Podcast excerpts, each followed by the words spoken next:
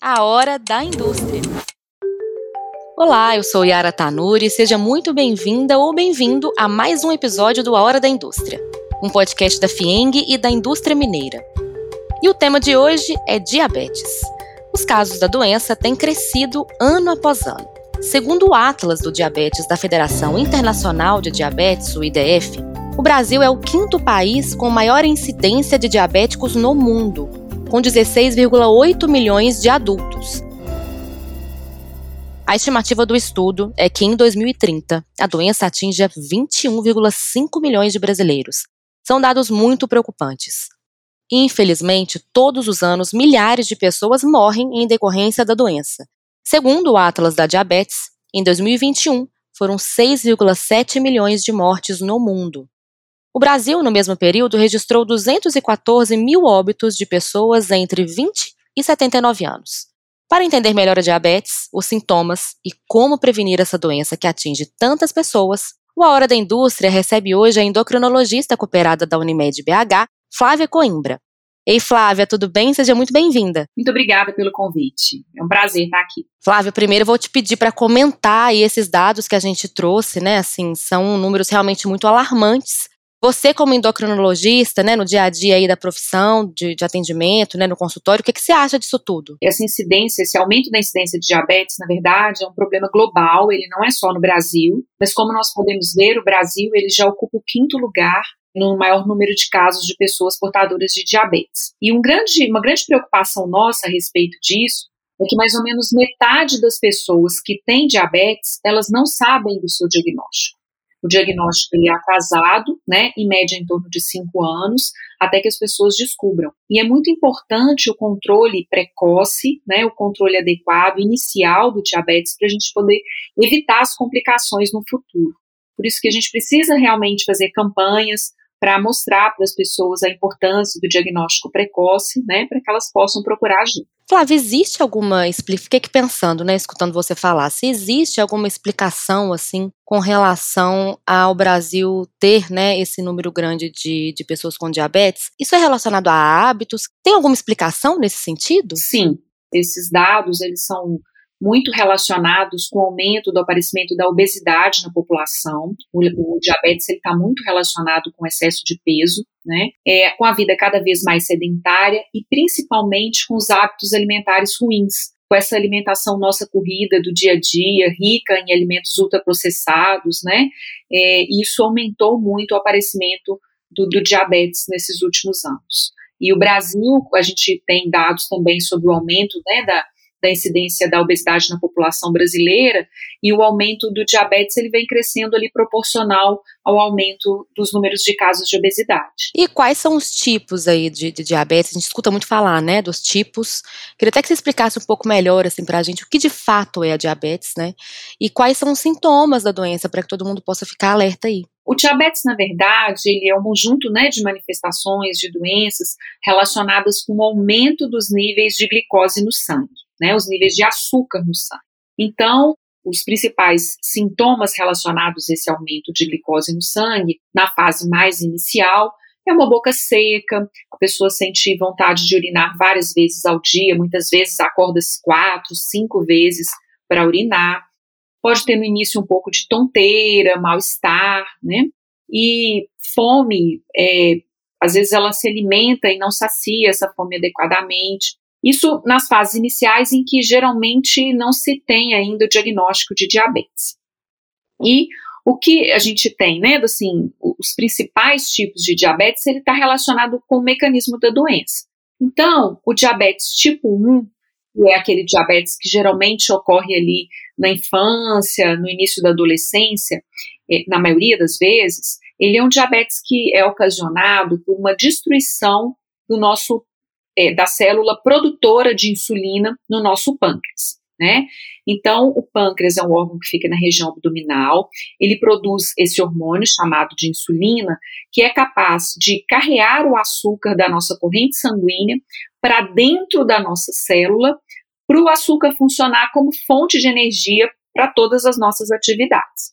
Então, quando você não tem essa produção de insulina de maneira adequada, que é o que acontece no diabetes do tipo 1, é, você não consegue passar esse açúcar da sua corrente sanguínea para dentro da célula para funcionar como um combustível. Então você fica com níveis altos de açúcar no sangue e níveis baixos dentro da célula, e então você vai ter às vezes né, desânimo, cansaço, essas coisas. Já o diabetes do tipo 2, que é aquele diabetes que acontece na maioria das vezes ali mais para o final da idade adulta, né, ele está relacionado com uma capacidade inadequada da insulina funcionar. Então, geralmente a pessoa produz a insulina, produz às vezes até quantidades aumentadas de insulina, né, só que geralmente relacionado com a obesidade, é, o funcionamento dessa insulina não é adequado. Então, ele não consegue pegar esse açúcar que está na corrente sanguínea e colocar ele para dentro da célula para funcionar como energia. Então, nas duas situações, apesar do mecanismo principal ser diferente, vai combinar com excesso de açúcar no sangue e aí que vão vir os sintomas e as complicações. A gente tem outros tipos de diabetes, mas eles são menos comuns. Esses dois aí são os mais importantes. E existe, você falou aí do tipo 2, né? Que ele acontece mais em fases adultas, certo? É, na verdade, sim. Ele geralmente ele acontece no final da idade adulta ali, né? O início é, da, da, da idade um pouco mais avançada.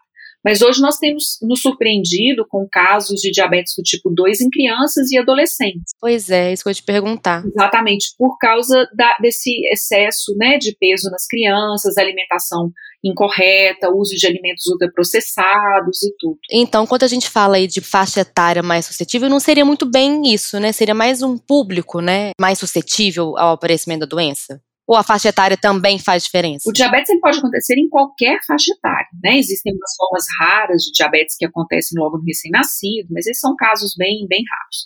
Então, assim, de uma forma geral, o diabetes tipo 1 ele tem um, um, um, um pico, né, de prevalência que a gente fala, por volta ali do final da, da infância e início da adolescência. Mas existem casos de diabetes tipo 1 em adultos mais velhos também, mas não, não é o comum. Já o diabetes tipo 2, na vida adulta, né, mas nós temos observado o aparecimento de novos casos de diabetes tipo 2 em crianças. Então, às vezes a gente vai atender uma criança achando que né, é um diabetes do tipo 1, quando a gente vai ver, não, é um diabetes do tipo 2 relacionado com a obesidade. Entendi. E tem uma origem também que é genética, Flávia? Ele tem alguns fatores genéticos associados. Então, por exemplo, no caso do diabetes tipo 2, é, quando você tem vários membros da família portadores de diabetes, você tem uma chance maior né, de se tornar é, uma pessoa com diabetes na sua vida adulta, principalmente se você tiver com peso acima, se você tiver uma alimentação inadequada, se você for sedentário. Então, ele tem essa relação familiar, né? Então, quando pai e mãe são, são pessoas que vivem com diabetes, a chance dos filhos adquirirem diabetes ao longo da vida é maior. É, a gente sempre escuta, às vezes vai alguma consulta médica, né? É, e aí, na hora da anamnese, sempre tem alguns, algumas perguntas, né, sobre doenças de pais, mães, avós, enfim. Eu sempre escuto muito, sabe? Eu tive uma avó que teve diabetes, então quando eu falo isso, já começam, né? Geralmente os médicos me perguntam, assim, para ver se tem algum sintoma, enfim. Então eu sempre escutei muito dessa parte genética, sabe? É, e a gente também aproveita, assim, principalmente quando mais jovens, já orientando essas pessoas que têm história na família, para que elas se cuidem desde cedo para evitar o aparecimento.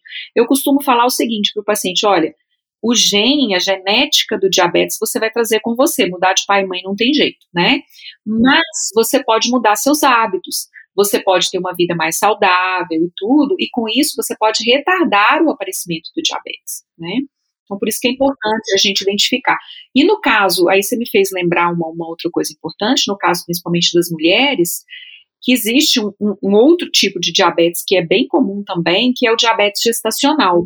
O diabetes gestacional ele está relacionado com uma resistência da insulina, ou seja, uma má ação da insulina é, durante o período da gestação, e ele também geralmente está é, relacionado com peso um pouco acima, com a idade um pouco mais avançada, né, da gestante, e com a história na família de outras pessoas com diabetes. Então, também por isso que a gente sempre pergunta, né, para as mulheres essa questão de história de diabetes na família, porque quando né, ela for engravidar, a gente tem que tomar alguns cuidados aí. Mas aí, nesse caso, por exemplo, a, pessoa, a mulher ela pode não ter diabetes e desenvolver diabetes gestacional e depois não ter mais? Então, o diabetes gestacional, ele caracteristicamente, ele é diagnosticado durante a gestação.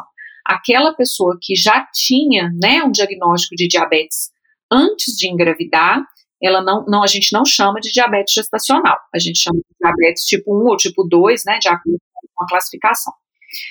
E essa, a mulher que tem o diabetes gestacional, ela geralmente, na maioria das vezes, a glicose tende a voltar ao normal depois do parto, tá?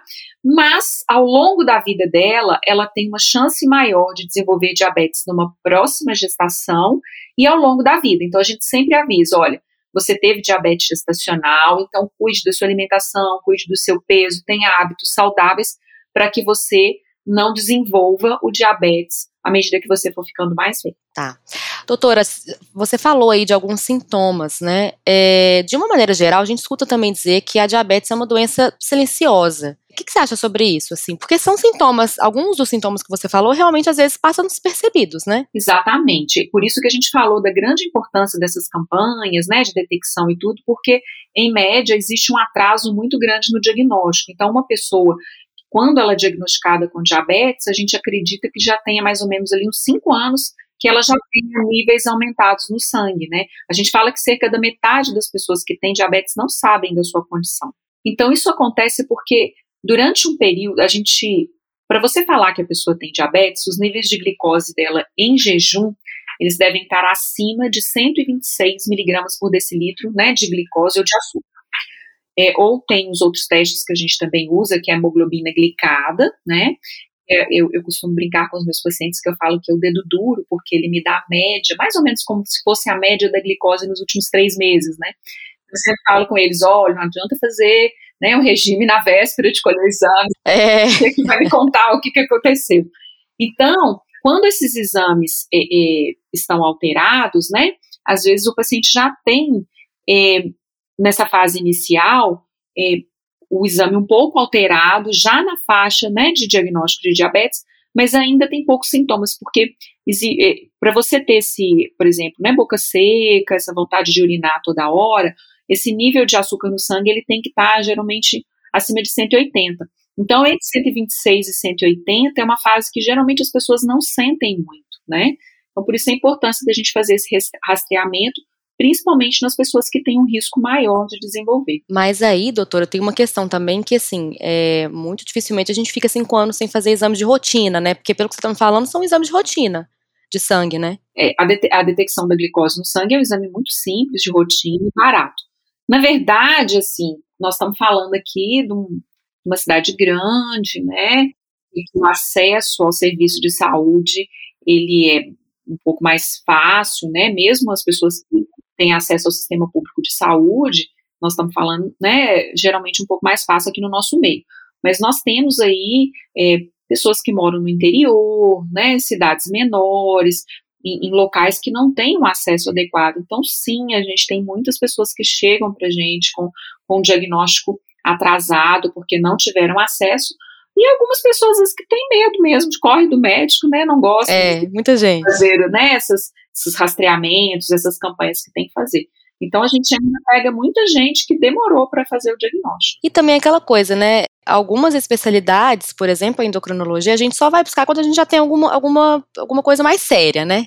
Diferente, por exemplo, quando você vai fazer exame de rotina, seja a mulher no ginecologista, enfim, o homem também, mas a gente tem um pouco desse padrão, né, de só buscar quando a gente vê que o negócio tá, já tá difícil. Na verdade, nós não temos endocrinologistas suficientes para tratar toda essa população de diabéticos, de pessoas só. com diabetes, né, que você, que você citou. Então, os clínicos são médicos que estão habilitados, né, a tratar é, as pessoas que, que têm diabetes, e, e principalmente, assim, existem alguns critérios, né, assim, algumas indicações de fazer o rastreamento. Então, se você for na sua consulta ginecológica e a sua ginecologista, por exemplo, observar que você está com seu peso acima, ela tem que pedir o exame de glicose para avaliar, né? Se você vai no, por exemplo, no oftalmologista e ele observa alguma alteração na sua visão que pode estar tá relacionada com, com problema de, de diabetes, ele também tem que solicitar a dosagem da sua glicemia ou perguntar se você tem diagnóstico ou não. Então, por isso, assim, é, hoje, a, até essa questão né, do diabetes, ele é até bem, bem falada nas mídias também, então as pessoas estão ficando um pouco mais atentas com isso, né? Mas é, o objetivo é esse mesmo, é pôr a boca no trombone para todo mundo questionar, perguntar. Quem tem história de pessoas com diabetes na família deve informar para os médicos, olha, o meu avô, meu pai tem diabetes, eu preciso fazer algum exame, eu preciso checar minha glicose, justamente para a gente tentar né, resolver isso o quanto antes. E qual que é o tratamento, como que é, né, o tratamento da doença, doutora, quando é diagnosticado? O tratamento do diabetes, eu, eu falo sempre que ele tem, tem três pilares que são fundamentais, né? O primeiro pilar é uma alimentação adequada, né? uma alimentação equilibrada, balanceada, rica em alimentos in natura ou alimentos minimamente processados, é, evitando principalmente os carboidratos simples. O que, que são carboidratos simples? São os açúcares, os doces, né? Então, esses aumentam a glicose de uma maneira muito rápida e o organismo não consegue acompanhar esse aumento. É, Dependendo da situação, a gente também faz uma certa limitação dos carboidratos complexos, que são os pães e as massas, mas hoje é, a gente até tem que tomar cuidado um pouco em falar isso, mas assim, o diabético ele não está proibido de comer né, massas, ele não está proibido de comer, por exemplo, alimentos que vêm debaixo da terra, existe essa crença, né? Mas o que a gente precisa é adequar a alimentação para que ela seja saudável. É óbvio que o excesso desses alimentos, né, o organismo não vai saber man manusear aquilo ali. Mas, em quantidades adequadas, orientadas, né, corretamente, não tem problema. É, tem que ter acompanhamento do médico, né, com certeza. A orientação do médico e do nutricionista também, né, orientando isso direitinho. Bom, o segundo pilar do tratamento do diabetes é a atividade física, né? A gente precisa de consumir, né, ou de queimar esse carboidrato que a gente está comendo. E a atividade física, além dos vários outros benefícios que a atividade física tem, ela é muito importante também na, na no controle metabólico que a gente chama. Então, hoje ela faz parte do, da recomendação, e eu, eu costumo brincar que atividade física não é conselho de amiga, é uma receita médica, né? Então, claro que também, mais uma vez, adequada né, à, à, individualidade de cada pessoa. Né? Tem pessoas que vão poder fazer um exercício mais intenso, outras vão ter que fazer um exercício mais controlado, de acordo com a sua condição física e né, os problemas de saúde que a pessoa tem. E terceiro, os medicamentos. Tá? Então, os medicamentos para o diabetes, hoje em dia, nós temos várias medicações novas, com mecanismos de ação diferentes. Então, alguns medicamentos vão melhorar a ação da insulina, outros medicamentos vão aumentar a produção endógena de insulina, outros vão eliminar o excesso de açúcar pela urina. Né? Então, hoje em dia, nós temos vários tipos de medicamentos, orais e injetáveis. Né? Então, nós temos medicamentos injetáveis que melhoram a secreção e a ação da insulina, e nós temos propriamente a insulina, né? Que é aquele hormônio que eu falei que o nosso pâncreas produz, que ele pode ser é, utilizado, né? Para melhor, é, é, de forma exógena. Então, a gente vai administrar essa insulina no nosso organismo naquele paciente que tem, por exemplo, diabetes tipo 1, que não produz nenhuma insulina, então o tratamento para esse paciente é a injeção da insulina, ou para aquele paciente que tem o diabetes do tipo 2 e que ao longo da sua vida ele foi perdendo essa capacidade de secretar insulina. Então, muitas vezes, ao longo do tempo, ele usa medicação oral, né, no começo e tudo, mas pode chegar um determinado momento que ele precise auxiliar, né, com o uso da insulina exógena. E aí é uma coisa muito importante que eu sempre falo para os pacientes, que a insulina, ela não é um castigo, né? Muitas vezes o paciente vai na consulta e a gente acaba falando, olha, se da próxima vez você não melhorar os seus níveis de açúcar no sangue, nós vamos ter que passar insulina. Então fica parecendo uma ameaça, um castigo, na verdade não é isso. E a gente escuta muito, doutora, só sem querer te cortar, mas a gente tem muito essa imagem, quem não tem diabetes, assim, é, essa questão da insulina, da injeção, enfim, a gente vê mais ou menos como isso que você está falando mesmo. É, mas não é, ela é um tratamento, né? É, é uma, é uma solução, né? Exatamente. Ano passado nós comemoramos os 100 anos da descoberta da insulina. Para nós, endocrinologistas, isso foi uma data extremamente festiva, porque é, antes da descoberta da insulina, as crianças, por exemplo, que tinham diabetes tipo 1, elas morriam, não tinha tratamento. né? Não tinha solução para esse problema. E depois da descoberta da insulina, mudou completamente a vida dessa. Pouco tempo, né, doutora? 100 anos. 100 anos, muito pouco tempo, né? Então, assim, é, a insulina, ela, é uma, ela pode ser necessária, ela é sempre necessária no tratamento da pessoa com diabetes do tipo 1 e ela pode ser necessária no tratamento da pessoa com diabetes tipo 2, tá? E não é um castigo. Quando antigamente falava-se muito assim, ah, a insulina causa cegueira e tudo. Não. O diabetes mal controlado causa cegueira. A insulina evita essa complicação. Então, é, exatamente. Então, hoje, basicamente, o que, é que nós precisamos? Adequar a alimentação com uma alimentação saudável equilibrada, prática da atividade física, né, de forma regular, e a medicação oral ou injetável, e aí, de acordo com a necessidade de cada pessoa, a gente tenta fazer muito hoje o que a gente chama, né, medicina de precisão, que é justamente adequar para cada pessoa, de acordo com os, os, outros problemas de saúde que ela tenha, se essa pessoa também é, ela tem o peso acima, se ela tem o peso normal, se é uma pessoa que tem né, outras doenças, qual tipo de medicamento que vai ser mais adequado para aquela pessoa. Para que ela viva da melhor maneira possível, né? Exatamente. O objetivo final é qualidade de vida. Agora, doutora, passamos aí, né, por uma pandemia, Covid-19, não dá nem para dizer que acabou, estamos, com, estamos aí com muitos casos ainda acontecendo, e tem essa questão, né, da, da, de pessoas com diabetes serem mais propensas também a ficar é, mais aí doentes, né, infectadas com Covid-19.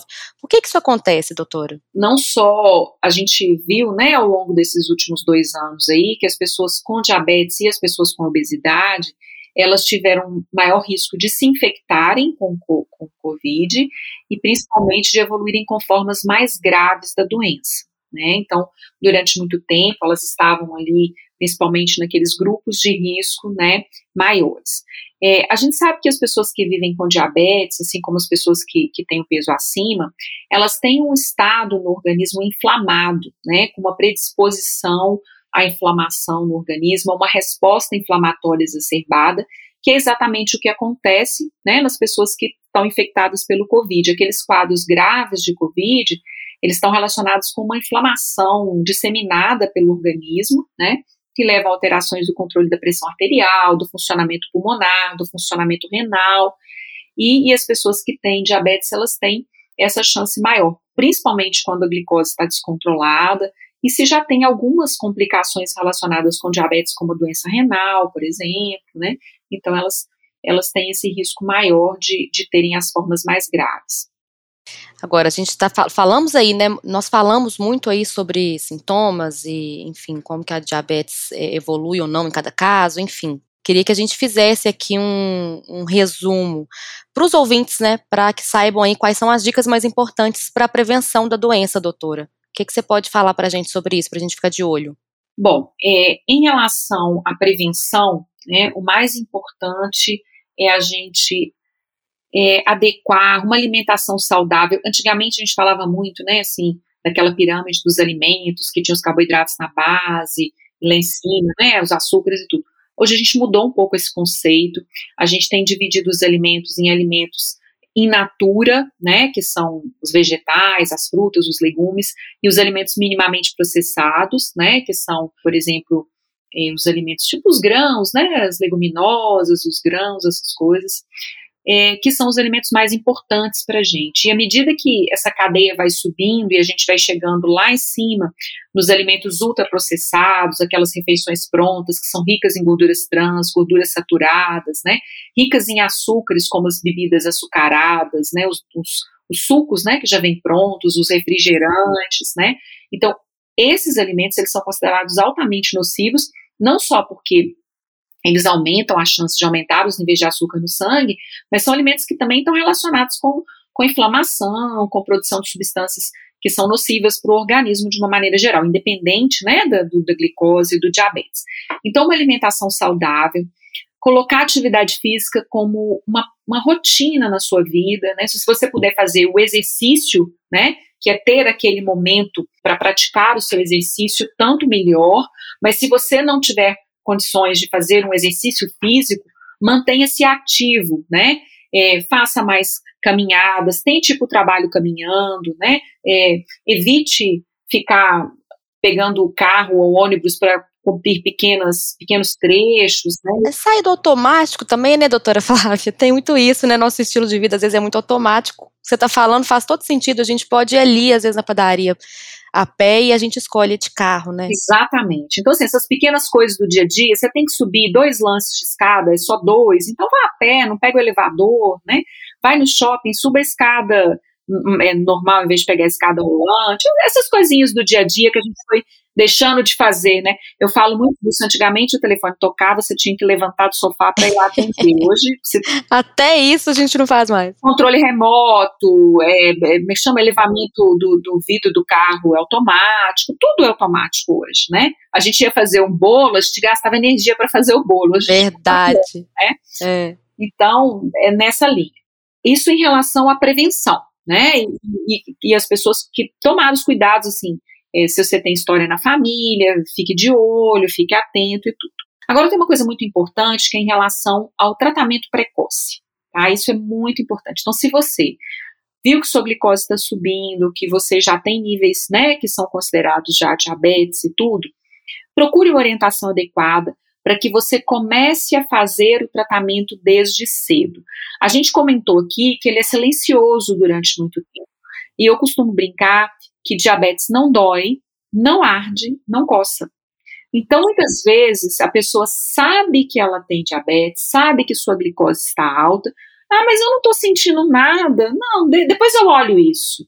Né? Depois eu tomo meu remédio, depois eu faço minha alimentação. E aí, quanto mais tempo, né, principalmente no início, a gente tiver com os nossos níveis de glicose fora da meta, maiores são as chances da gente desenvolver complicações no futuro, né? Quanto mais precocemente, por quanto mais tempo a gente conseguir colocar a nossa glicose, e aqui entra um, um parênteses, não só a glicose, mas o colesterol, a pressão, né, o peso, dentro dos nossos objetivos, menos chance de desenvolver os, as complicações, as tão temidas complicações relacionadas com diabetes. É, que é o que a gente mais escuta, né? Ah, quando chega nessa complicação, nessa fase de complicação. É, mas isso é evitável, né? Sim, pois é se a gente fizer um tratamento adequado e precoce. Doutor, quero muito te agradecer pela participação nesse episódio, pela maneira simples aí de explicar, falar sobre esse tema importante, né, fazer esse alerta para para todos nós, né, para mim, para os ouvintes, enfim, para quem aí estiver escutando. Ficam os alertas da doutora. Quero te agradecer, viu? Muito obrigada. Eu que agradeço a oportunidade. É sempre muito importante a gente estar tá colocando isso realmente para as pessoas escutarem, participarem, justamente para a gente conseguir fazer um diagnóstico precoce e tratar o mais precocemente possível. Então, foi um prazer estar aqui com vocês. Precisando, estou à disposição. Chegamos ao fim de mais um episódio. Eu espero que você tenha gostado. A Fieng está no Instagram, FiengOficial, e você pode acompanhar as notícias pelo nosso portal www.fieng.com.br. Não esquece de seguir o nosso podcast. Toda segunda estamos aqui com um assunto relevante para você. Eu fico por aqui e até o próximo episódio.